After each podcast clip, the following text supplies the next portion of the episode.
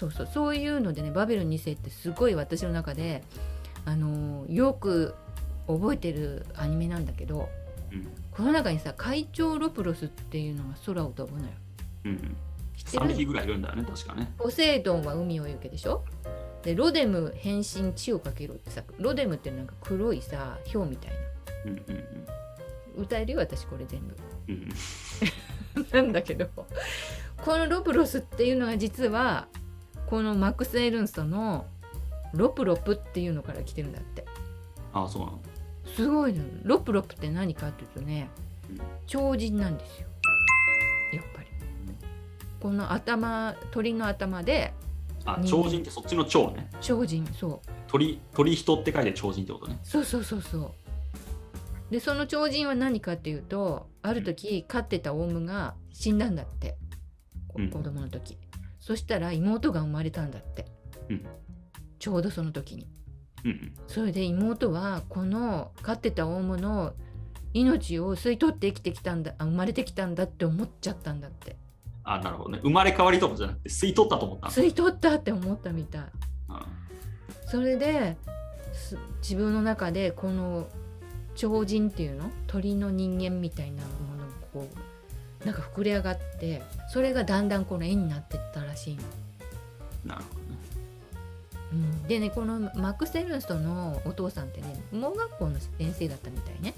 うん。でやっぱりこうさハンディのある人の絵とかものすごくやっぱりこう興味を持ってたみたいで。で自分自身もその後そのあのフロイドの心理学なんかのその心理学を勉強したりして精神疾患のある人たちの絵をこう研究してたこともあるらしい。うんでこの障害のある人たちの絵っていうのはやっぱりね何かこう超現実っていうもののなんかこう扉のような感じって私もするのよねで私たちはさこの社会の中に、まあ、ある意味順応してさなんとかその中でこう自分のポジションみたいなのを作って何の問題もなくこう生活しているわけなんだけどまあ私なんかちょっと問題あるかもしれないけどそのやっぱりさ順応できない人たちっているわけじゃない。その人たちが少数なわけだからその人たちが障害っていうことになっちゃうんだけど。うん。でその人たちは案外そのこの規制の概念にこう、うん、なんていうのかな縛られてないのよね。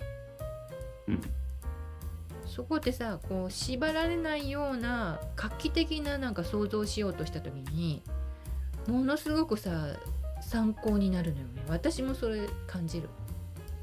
うんっていうかさ私の作品昔ねよく障害持ってる人たちがね見に来たのよ。うん。うん、で同じようなの使ってますとか言われ結構あ近いものを感じるんですとかって言われて、でなんか一度そのそういうねえっ、と障害持った人たちの作業場っていうのがあってうん。そういうところに、ね、行ってね作品をね選んであげたりなんか展示の手伝いしたこともある。の。うん。うん、でそれを見た時にあやっぱりそういうさこの私も引きこもりなんだけどうん。やっぱ社会からさ阻害されてる人たちっていうのはある意味なんか共通のさ表現があるなと思って。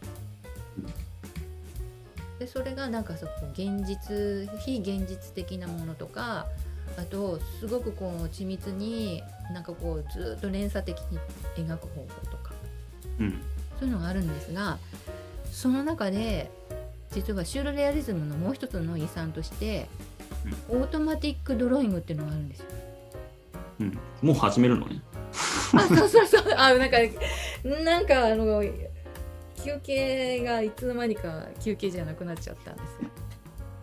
いやそれでねまあこういうそのデカルコマニーとかフロタージュとかは、まあみうんとまあ、ある程度そのテクニックの問題で、まあ、重要なのでお話ししましたけれどもうん、私がそのうんこのシュルレアリズムの一番なんか興味持ってあのいる長い間興味持ってる話がその自動デッサンっていうオートマティックドローイングっていうことなのよ、でこれもね突然シュルレアリズムのあたりからと出てきた手法で。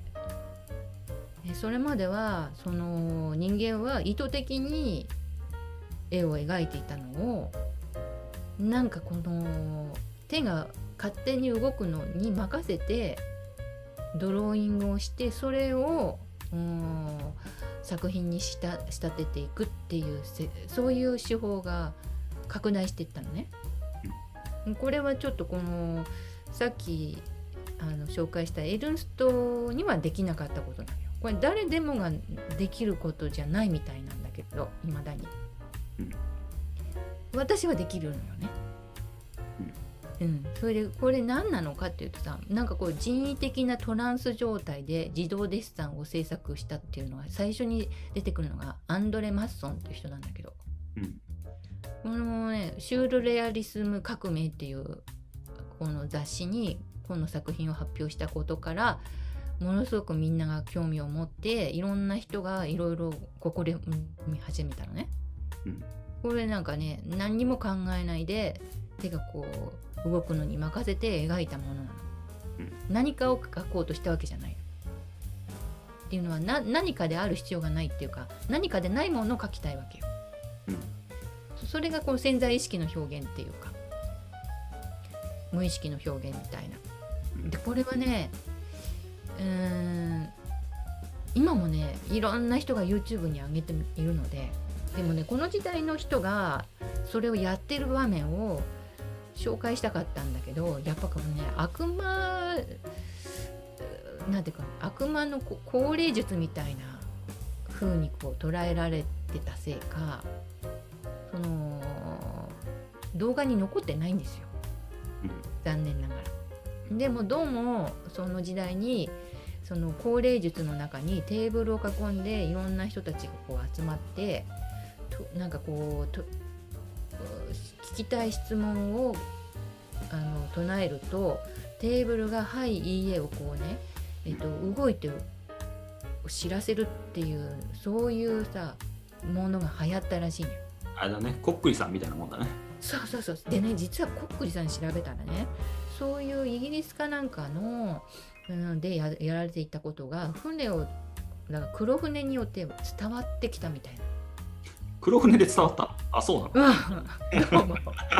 黒船を通してねそのイギリスのその方からその最初その、まあ、高齢術みたいなものが日本に来たんだけど日本人はそれを、うん、お金を使ってみんなでこう指をこうねそのお金の上に乗せて動かすっていうのをやり始めたらしいの。これがなんか1970年代にものすごく流行っちゃってうん実はねそれでねなんかこういろんな事件が起きたらしくてね危険だっていうことで禁止学校の中で禁止されたみたいね。うんうんでも私結構やったのよね子供の時。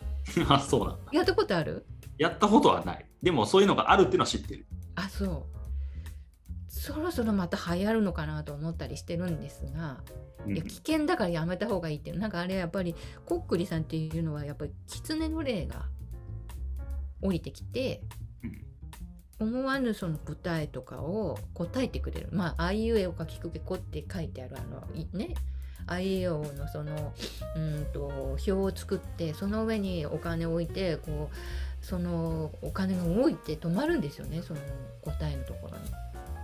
であれねすごい不思議でさ知らないことを教えてくれたりするんでこう。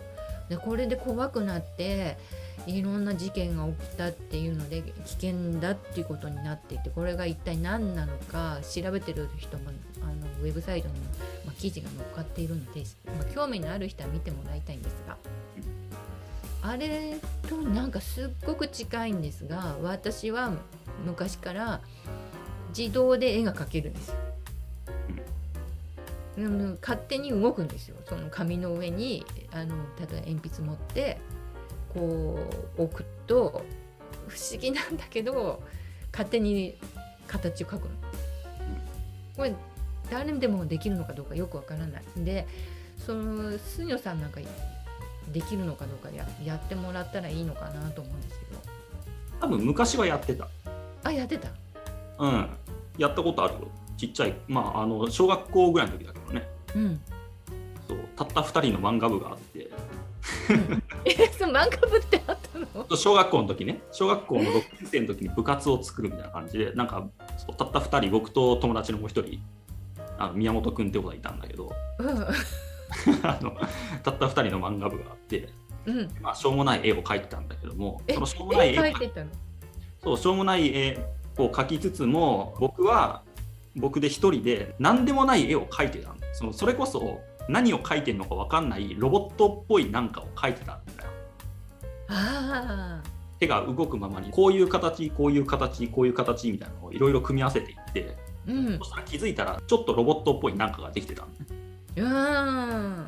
うん、それを当時の女の子の友達一人がなんかすごい褒めてくれてうん。これめっちゃいいみたいな。それは記憶にすごい残ってるいやそういう人がたまにいるのよ。忘れてて本当はそういう能力があるんだけどで気づいて作家になった人とかもいるのよ実は。はい。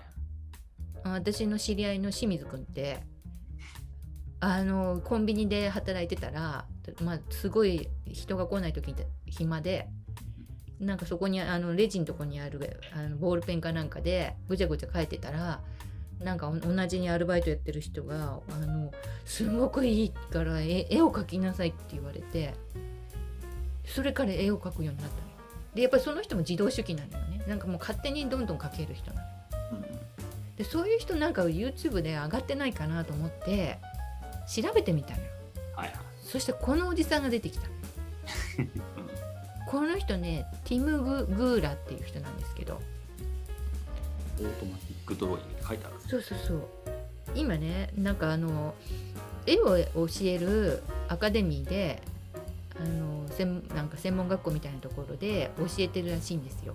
えでこの人はねもともとねあのー今これは普通のデッサン描いてますがこういう漫画アニメの風景をとかキャラクターデザインとかを手がけてきた人なんだ。でまあこの物語を書いて絵あの漫画を描くっていうんじゃなくてそういう役割があるのねデザイナーとして向こうのアメリカでは。でこの人はそういうその例えば宇宙船とか怪獣が出てくる場所とかそういう時の背景をどうしたら効果的にできるかってものすごく最初悩んでどういうふうに描こうかってすっごい悩んだ末にある時そういえばなんかなんだかわからないものを子供の時から描けるなって気がついて。それが自動手記というかそのオートマティックドドローイングなんですけど、うん。それに気がついてこうこれをこうぐじゅぐじゅぐじゅぐじゅ書いているうちにあこういうふうに書けば、まあ、ここんなのも書いてるんだけど。うんこの背景こんな設景色こういうのもこう書いたらしいんだけどこの種明かしを教えてくれてるんですが勝手にこう手が動くんですよ。何かを見て書くわけでもないしこういうふうに書こうと思ってるわけじゃないんだけどなんか手を動かしてるうちになんか不思議な形が出てくるの。やっぱり杉野さんもこう鉛筆みたいなのでこう書書きました？うん、僕の場合はね、もっと直線的な絵が多かったけどね、そのカクカクしたりとか、曲線がこう入れたりとか、うんうんうんうん。うん、なんかこういう緩いタッチの線とかは特に描かなかったけど、あもっとくっきりした絵、あくっきりした絵。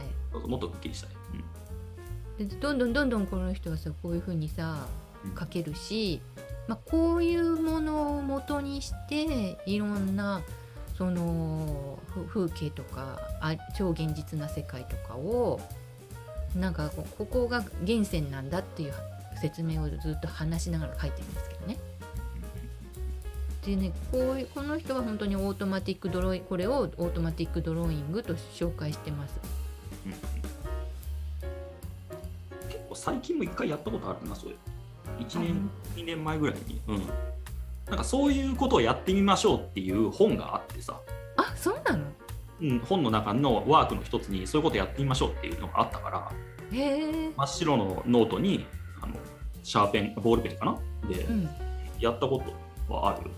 ちょっと後で探してこようか。うんうんうんうん。見せて見せて。なんかそう。でそれ書いた後に自分でタイトルをつけましょうってのがあってうん。そこに。でなんかタイトルをつけた気がする、ちょっと後で探してくるよじゃん。うんうんうん。なんかねこれすっごい私大事なことだと思ってるのよ。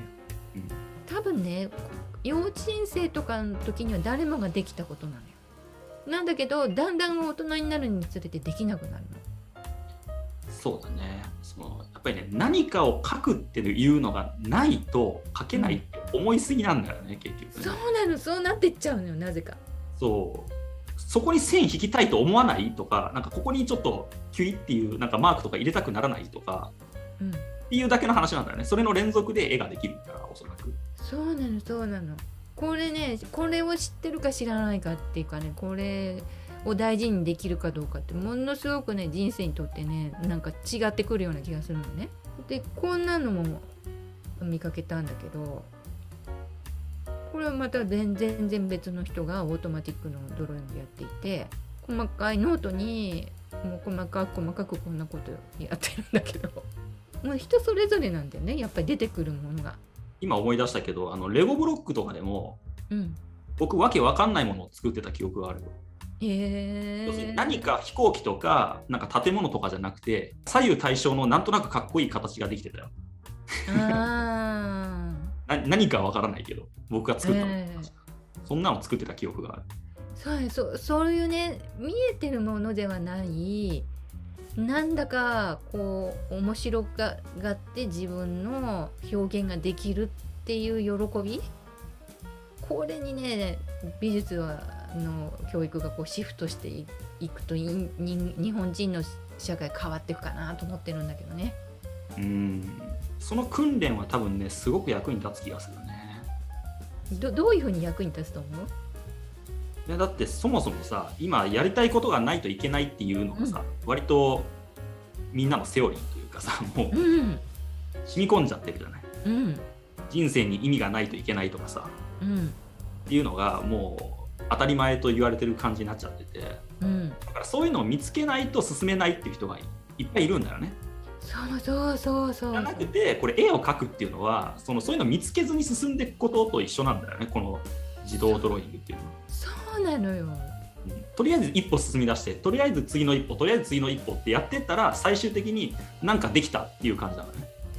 そうなのそうなのこれね絵を描く人のの中でもやっぱり少ままだまだ少数派だとは思うんですけどもこれはね台湾の日本あのま台湾の人なんですけどやっぱりアーティストなんですがもうめっちゃくちゃ描いてるみたい。絵帳に。量がすごいね。すごいのよ。具体的に見える部分もあるかもしれないんだけどまあアニメっぽいなんか延長みたいなのもあるんですが。もうずーっと続けて描いていていくらでも描けるらしいこの人は。うん。そういうインスタレーションもやっていて。うん。こういう絵なんですけどね。いくらでも描けるよね確かに。そう、まあこの力ってね人間の中にあるっていうことをやっぱり多くの人に知ってもらうことでなんかもっともっとこう豊かななんか世界が広がっていくような気がするまだなんか認知されてないというかこういうことはなんかさ怪しいとかこうね変なことしてるっていう感じでしか見てないかもしれないなと思って。うんうんうんうんまあ、でいやできたとしても忘れちゃうのみんな。なんかい重要なことだと思わないでうん。うん。続けないでやめちゃうとか。まあこうこういう絵ですよね。うんうんうんこれなんかもこの人もずっとなんかモレスキンかなんかの、あのー手帳に一生懸命こうペンで。これもまたちょっと違うカクカクっとした世界なんですけどで書いたものを YouTube に上げて、うん、たくさんの人がこう見て「いいね」を押してたりするんですよ。うんこれなんか別に意味があるわけでもないし説明もあるわけじゃないし。なんかさこういうこともなんかこうこれからみんながこうさあのこういうこと自体を自分が楽しむだけじゃなくて見る人も楽しい世界っうんうんていうのが広がっていく可能性があるなと私は見ています。なんか僕の昔書いたのはここれに近いな。あ本当こんなに、うんこんなに細かくなかったけど、でもイメージとしてこんな感じの書いてた。あーもっといろいろあるんですよ。こんなの書いてる人もいるしああ、なるほどね。調べるとねたくさんたくさんねこれはあれでしょ？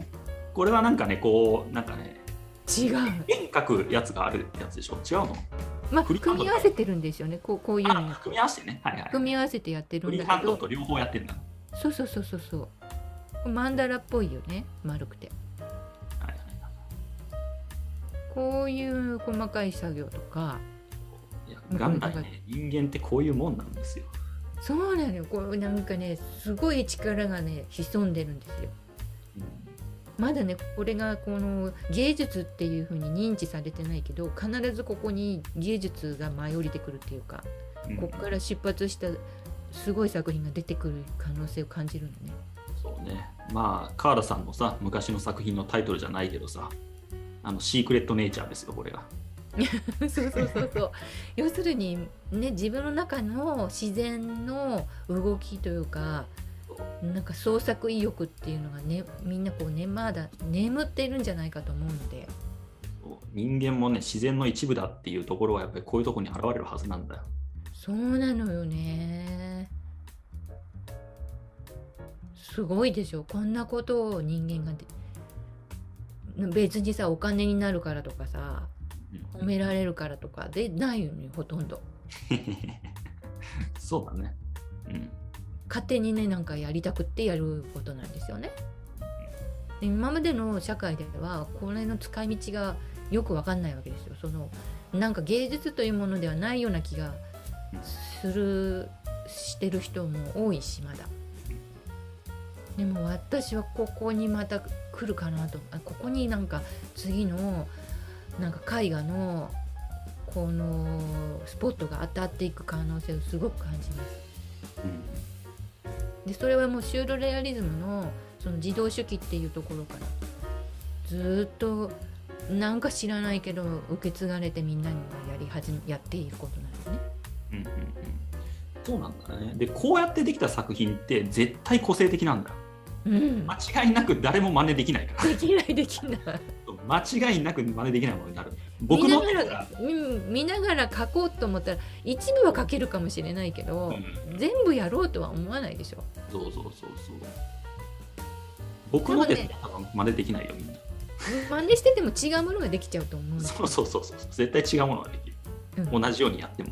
うん、でねすごい人がいるんだよこの人ね18歳だか19歳なんだって YouTuber でうん100万人だがやっぱり。うん。登録者がいて、この人ね毎日ずーっとね家の中でね絵描いてるんですよ。メキシコ人の少年なんですけど。うん。なんかもうねいても立ってもいられなくなっていろんなものに絵描いちゃうんですけど。めちゃくちゃ子供っぽいね。いやもう1080もうなんかほんと子供でね喋り方もねちょっと頭おかしい人なんじゃないかなっていう喋り方するの。うん。そうそうそう。毎日にひもうこうに日常の中のうん。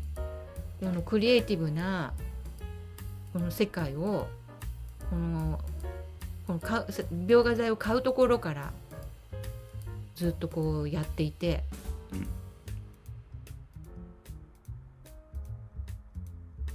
もねいろんなスプレー使う時もあるしクレヨンばっかり使う時もあるしもうなんか誰かにこう絵を習ったわけでもなくうんただひたすらもう家の中で絵を描いてるんですよ。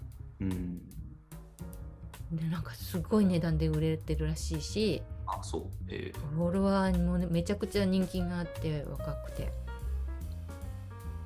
もう勝手にもう絵ってやっぱり手が動くんですよこうやって何かを描こうっていうんじゃなでもなんかキャラクターグッズとかも売られてるし、えー。まあ、一応イラストレーターっていうくくりでもうなんかプロのイラストレーター並みのなんかあのー立場になってるらしいんだけどね。少年なんですが。いろんな素材を使っていて、まあ、そういうその宣伝にもなるしスポンサーもついてるのかもしれないんですがもうさまざまな動画が上がってるのでぜひちょっとこう興味のある人は見てもらいたいんですがもうねものすごいエネルギうん。うん。ーもうどんどんだからやっぱ若い時だとね私もそうだったけどもうエネルギー有り余ってるからさいくらでもやできるんだろねいうく。らでもできるんだよで大きくったって何でもさ今だとさもうこれやると疲れちゃうからこのぐらいにしとこうとか考えちゃうけどそうね。もうこの若い時はさもうどんなにでも大きくややってみたいみたいなのがあるじゃない？あの挑戦してみたいみたいな。なんでねもうさまざまな、ね、作品作っているのでねぜひもう見てもらいたいなと思ってるんですけどね。なんかまあこれ著作権があるのかどうかちょっと分からないんですが、まあ、あの興味のある人がこんこんな綺麗なすっごいカラフルな作品をたくさんたくさん毎日描いている人なのでだからなんか絵を描くとい生活できないんじゃないかとか評価されないから絵は描かないとかバカにされるしみたいな風に思ってる人は全然なんか時代変わってきてるからもうそんなこと考えてる暇があったら絵描いてくださいって感じなんですよね。そうだね。さっさとやった方がいいね。いやさっさとやった方がいい。僕もやろうかな。うん、もうねどんどん絵描いてねどんどんアップしていったらいいのよここもうねもう呆れるぐらい圧倒圧倒されてみんなもうなんか口ポカンと開けて見てるって感じなんですよ。うん、でもうスタイルとかさ色使いとかさあのなんかノウハウなんて技法とかも関係ないんですよなんかみんながお面白がればいいだけなので。うん。うん。でそういうなんかね時代がもうひしひしとこう来てるなっていう感じでうん。もうなんていうかこのプロとかアマとか技法とかなんか手法とかもうそういうの全然関係ない時代がこれからどっとやってくる予感があります。杉村さんその絵は持ってます？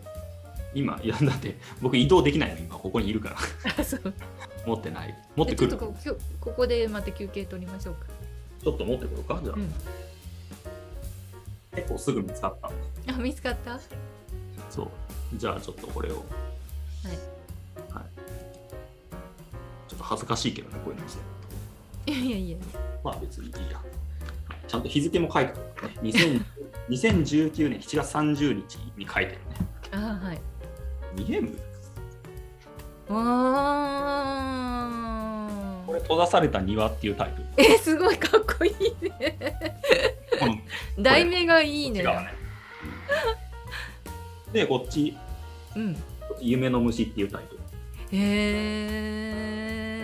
えすごいすごいで、まだもうちょっとだけ。ははい。次これ。あすごいなんか記号的ななんかそう、なんか僕が書くとこうなるんだよ、なんか。で、なんかこうロジカロジカルシップっていうタイトル。えー、で、こっちなんか銃みたいになったから、おもちゃみたいに、ほら。あすごいなんかどんどん発展していってるねなんかピストルっぽいでしょ、なんかわかんないけど。なんか、なんか、なんだったっけ？ブレイン、ブレインガンって書いてあるけど。もっともっとやればもっとすごいのが出てきそうん、多分ね、うん、洗練されると思う、これやってると。ううんうんうん。うん。結構、そう、いや、書けるんだよ、こんなのは全然、本当に。あ。切るんだね。ものの10分、15分で書けるから、こんなの。ええいややっぱりね人間はね自分のね可能性のほんのわずかしか使ってないよね。うん、あ一応ねなんかそういうテーマ書いてある。うん。なりたいさっきのこのロジカルシップってやつこれ上にね、なりたい私って書いてある。ええ。でなんかなりたい私をイメージして多分なんか書いてくれみたいなお題じゃだっただったんじゃないかな多分。僕は覚えてないけど。でもう一個はこのブレインガンっていうのは秘密の道具って書いてあって。ええ。それをなんか想像して書いてくださいみたいな、ええ。うん、ってなって多分こんな風になったのかな、すごい。うん、そう、思わぬものを見せていただいて。うん、すごい可能性感じるわ。でしょ？結構いいでしょ？僕結構好きなんですいいよ。はいはい、結構好きなんだ。この夢の虫とか。いいよ。いいよかわいくない夢の虫とか。それにまた色をつけたら変わってくるしさえ色あ合い色つけたらね。そうね。この辺がさ目目玉っぽくない？この辺が。あのサインペンでもカラーペンが今いっぱい出てるから。うんそういうの使ってったらどんどんなんかすごいのが出てきそう。そうかもね。うん。いやそこれこの後さ紹介するさジャクソン・ポロックのうん。絵に似てるかなそれ。あそうなの？もともとの何？昔やってたやつに？えー。ちょっと共有します。じゃあ行きましょう。はい。続き行きましょう。いやいろんいろんなねそのオートマティックドローイングをうん。ちょっと調べてみたいなと思ってそれでねこういうのが出てきた。ああなるほど。ちょっと違うジャクソン・ポロックの精神分析用ドローイング。があるんですよ。で新聞石踊るあああああこれねポロックがね1938年から1942年うん亡くなる10年以上前に精神科に通院してたらしい。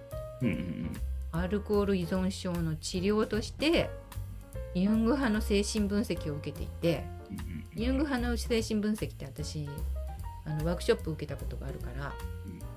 知ってるんですけど絵画療法ってあるんですよ。コラージュ療法とか。これを描いたらしいんですよ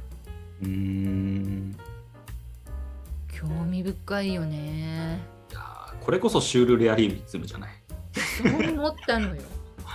うん、これはシュールレアリズムだよね、うん。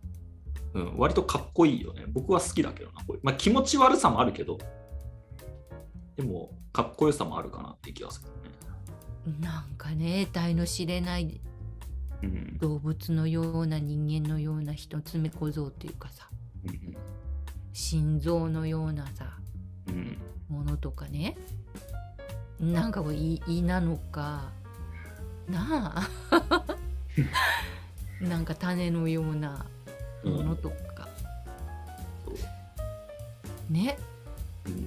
植物のように見えたりそうでなかったり僕のやつもカラーにしたらこん。な風になる可能性があるでしょでしょだから色鉛筆だからこれそうだね色鉛筆ぜひ色鉛筆で描いてみるといい。また全然違うこのものが出てくると思うんですよ。なるほどね。色使うの昔からあんま得意じゃないんだよな。そう思ったらくるあのもうさ単色でいいんですよ。青だけとか赤だけとか最初ああなるほど色色はあるけど単色でやるみたいな。そうそうそうそうそうでちょっとずつ増やしたりとかしたらいいのかな？そうなのよそうなのよ。なるほど。それはちょっと。そうそうそれぜひおすすめ。でこれの何が、ま、あとね、うんこういうのもあるんですよ。ジャクソン・ポロック。うーん。これだとかなりもう作品化されてますが。うんうんうんやっぱりさこれの経験がものすごいさこれね1942年まで通通ってたでしょ？これ43年のなんですよ。うん。うんなんか色使いがあれだよね。カンディンスキーっぽいよねちょっとね。そうなのよそう。うん最初えポロックの作品なの？ってびっくりしたんだけど、うんうんうんうん。これカンディンスキーですって言われたらあそうかと思う、そうかみたいな思うよね。うん、思う思う。でもよく見るとさこの時のさ精神分析のこれがちゃんとこう生かされてる感じがするんだよねこれ。うんうんうんうんうん。そうかも、ね得体の知れないものが書かれていて動物のようななんか。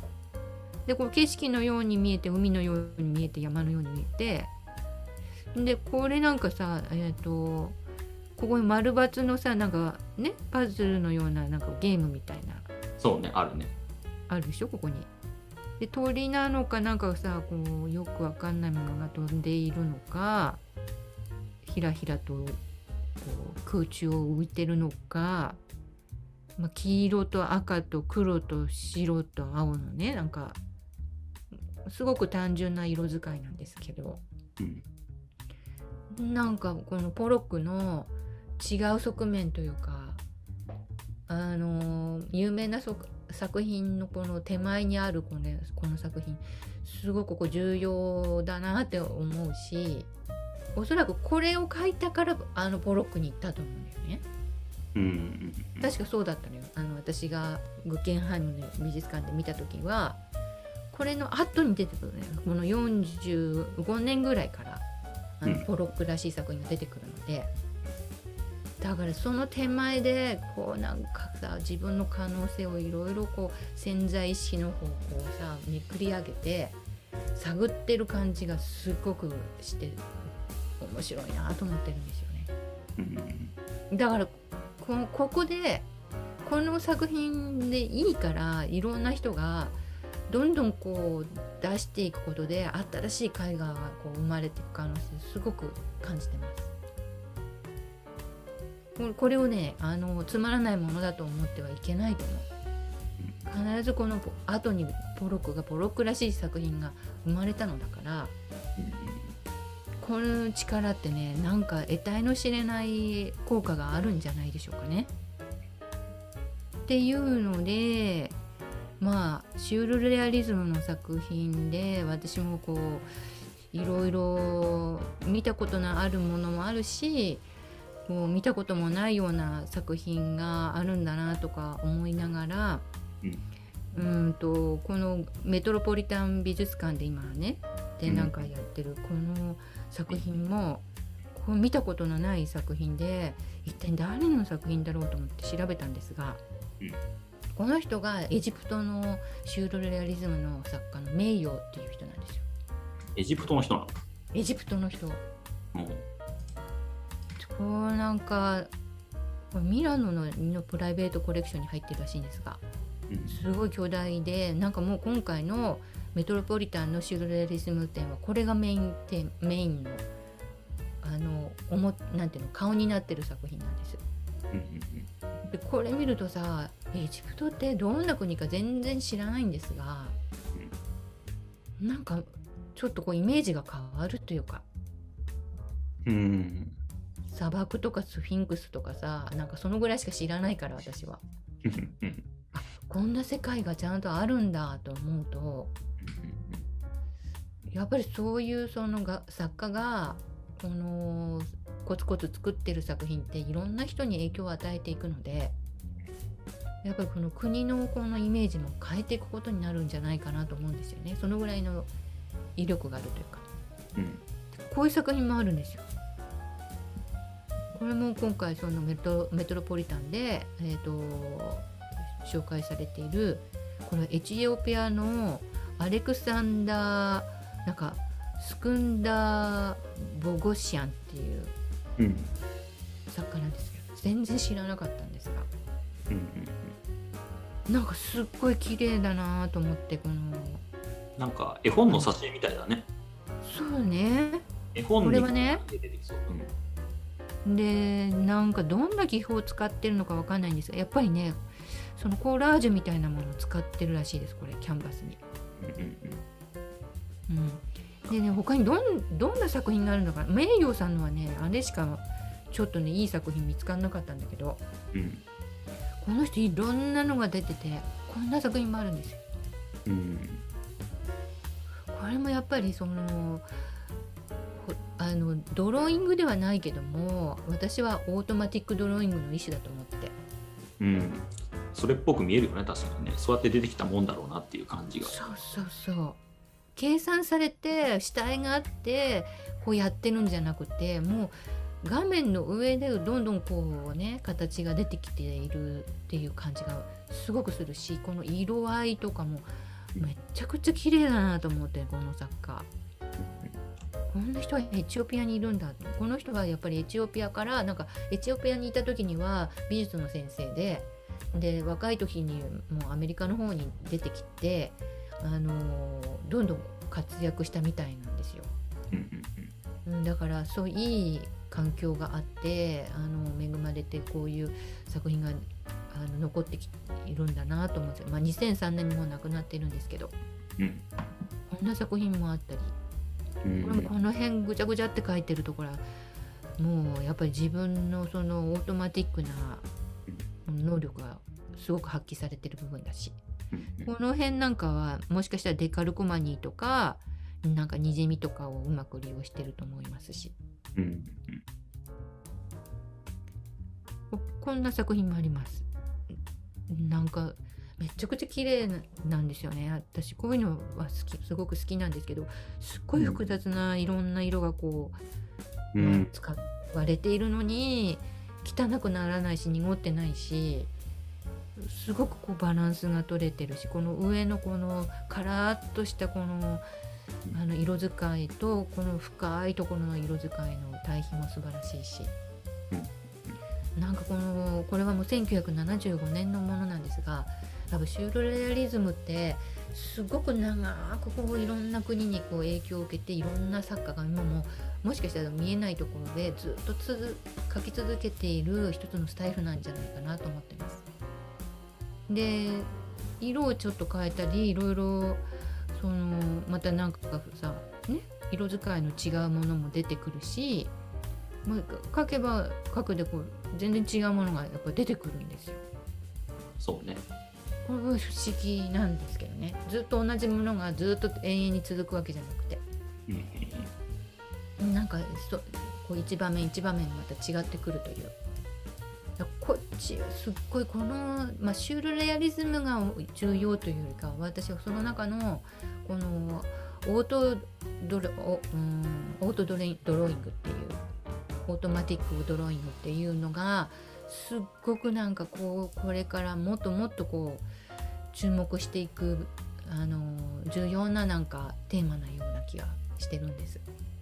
そうね、うん、いやこれはねいろいろ思い出すものがあってやっぱり、うん、あの今ちょうど調べたんだけど久々に。あの、うん、僕川田さんに昔すごい好きなアーティストが若い人がいるっていう話をして、うんうんうん、杉山拓郎っていう人がいて、うん、あの彼僕と同い年なんだけど実は、今その人の作品をちょっと共有したいんだけどちょっと一回消す、えー、っと共有された？これこの人ね、うんうんうんうん。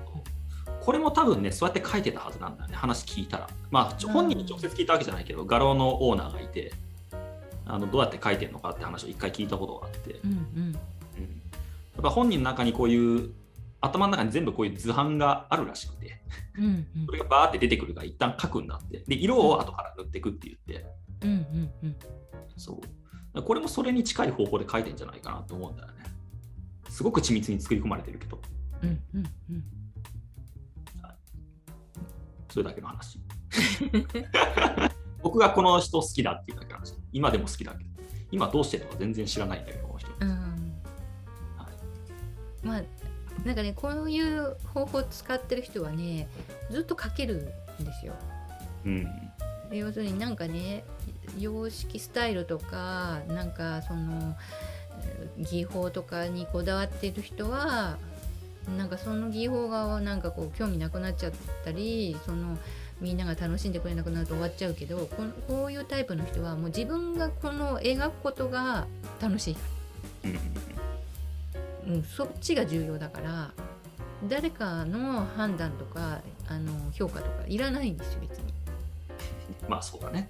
そうでそそれで十分こもうこの時代では YouTube でどんどん発表すればみんなが喜んで見てくれてフォロワー者がこうどんどん増えるはずだからもっともっとこの YouTube で出てきたらいいんじゃないかなと私は思ってるんですよね。そうだね、で私もそういうタイプのあの作家なのでだからすごくよくわかるしあのー、なんか死体があって書いてるんですかってよく言われるんですけど全然そんなのなくてあのどんどんこうキャンバスの上で描けちゃうしあのそういうふうにオートマティックドローイングですって言ってこなかっただけで。うんうんうん。ある時そういうことができるっていうことに自分で気づけてよかったなーってもうつくづく思うんだよね。うんだから気づいてない人はぜひ気づいてっていう感じで紹介したっていうところもあるし、そうね。ぜひ真っ白のノートのね出してきてね、うん。あれとりあえず何か書いてみるってことやったらいいよね。線一本引いてみる。引いてみたら多分何か書けるからねその後。そうそうそうそう。だけど書けない人がいる。例えば岡本太郎なんかは昔私教科書中学校の教科書にあのなぜデタラメが書けないかっていう文章が載ってたんだけ お。ど、うん、でねそれなんかねあの全集岡本太郎の全集見ると今もそれ載ってるんですけど人間は紙白い紙と鉛筆を渡してもすぐには何も書けないと、うん。うん、どうしてなんだろうかみたいなの書いてあるんですよ。うん。いやそんなことないって私その時読んだ時思ったのよ。いや書けるよって書ける人いるんだよねって思って、えっと、それがきっかけで書くようになったところもあるんだけど 実は。反骨精神なんかうんいや私書けるなんてだからなんか子供の時の記憶が残ってたんだと思うんですけど私の中でやっぱり子供の時すっごいもうクレヨンとかさあの色鉛筆とかでずっと書ける人だったのよ。うん、でそれをある時子供っぽいからって言ってみんなクレヨンとか色鉛筆捨てられちゃったの。うんうんで と思ってびっくりしちゃってその時のことがもうすっごい印象に残っててもうそそこでに気がついたからあ私は本当はすごい絵が描きたい人なんだってなった。でそれそれはそのいろんなことがうまくいかなかったのあのそこに至るまでは。でそれを気づかせるためにいろんなことが多分うまくいかなかったんだと思っていてうんだからあの今この社会ではもういろんなことが起きていて今までのあの既成概念ではこうか考えられないようなことがどんどん起きてるのかもしれないんですがでそれであダメになっちゃうっていうんじゃなくてそれはもしかしたらなんか気づかなきゃいけないことがうん起きているってことなんだよね。きっと。でそっちに気づいて触れてあのそっちに触れてった方がいいと思う。本当は違うことをやっちゃってる可能性があるうん。だからもしかしたら杉野さんががんなっちゃったりするかもしれないんだけど そういう意味では。教えられるねちょっともう今ふ撮ってみようって普通に思ってるから今。あ思ってる？いやだってあんなん30分もあればさカメラだけ回しとくだけでさあと照明だけちゃんと当てて、あと書くだけだからさ。考えなくていい。それやってみたらいいと思う。もうねいっぱいいろんな人がそれやってるんだから今。うんうんあ要するにノウハウを教えるやすい作品がいいというふうになってるかもしれないよ。あそうね。ノウハウがない作品は教えることができないから教育に適応しないじゃない。うんうん。でそうするとどうなるかっていうと美大とかで教えられないからそれはもうなんてカテゴリー外になっちゃうわけよ。うん。じゃあそれがすごい美美で美的ではないかとか芸術ではないかというとそんなことないわけ。うん。実はもしかしたら教えられないことの方が真理かもわかんない。うん。うん。うん。で今までの美術の教育とか美大とかが取り上げてきたものっていうのはもしかしたらそのように教育に都合のいい世界だけが紹介されてきたに過ぎなくてっていうふうに考えていくと逆転していくんだよね。まあ、そうじゃない？そのアフリカの絵画とかって多分こうやって描いてるんだと思うけどね。そうそうそうそうそうそう。うん。だからもうそういうさ既成概念にこう縛られてないものの方がすばら素晴らしいからこうやって出てくるわけね。注目されていくというか。まあそうね、うん。うん、まあアートっていう言葉の意義というか、は広広いけどうん。でもその既成概念を壊すっていうところがさ、うん、まあ大きなくくりとしてあるあるわけじゃない。うんうん。なんかそういう意味で出てきてるっていうのは捉えられるよね。そういう見方はできるね。だからまあ今までのを全く否定するわけじゃないんだけどそこにいつまでもその縛られていては自分らしいものもできないし新しいものが生まれてこないということになると思うのね。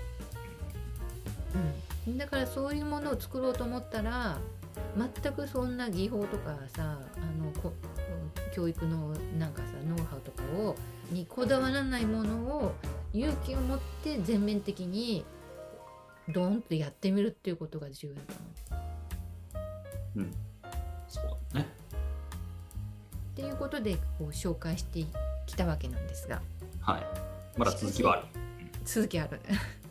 じゃあまあその既成概念とかまあねあの模範として描いていた世界っていうもののなんかまあえっ、ー、とまあ一つのあの作家としてこういう人が有名だと思うんですが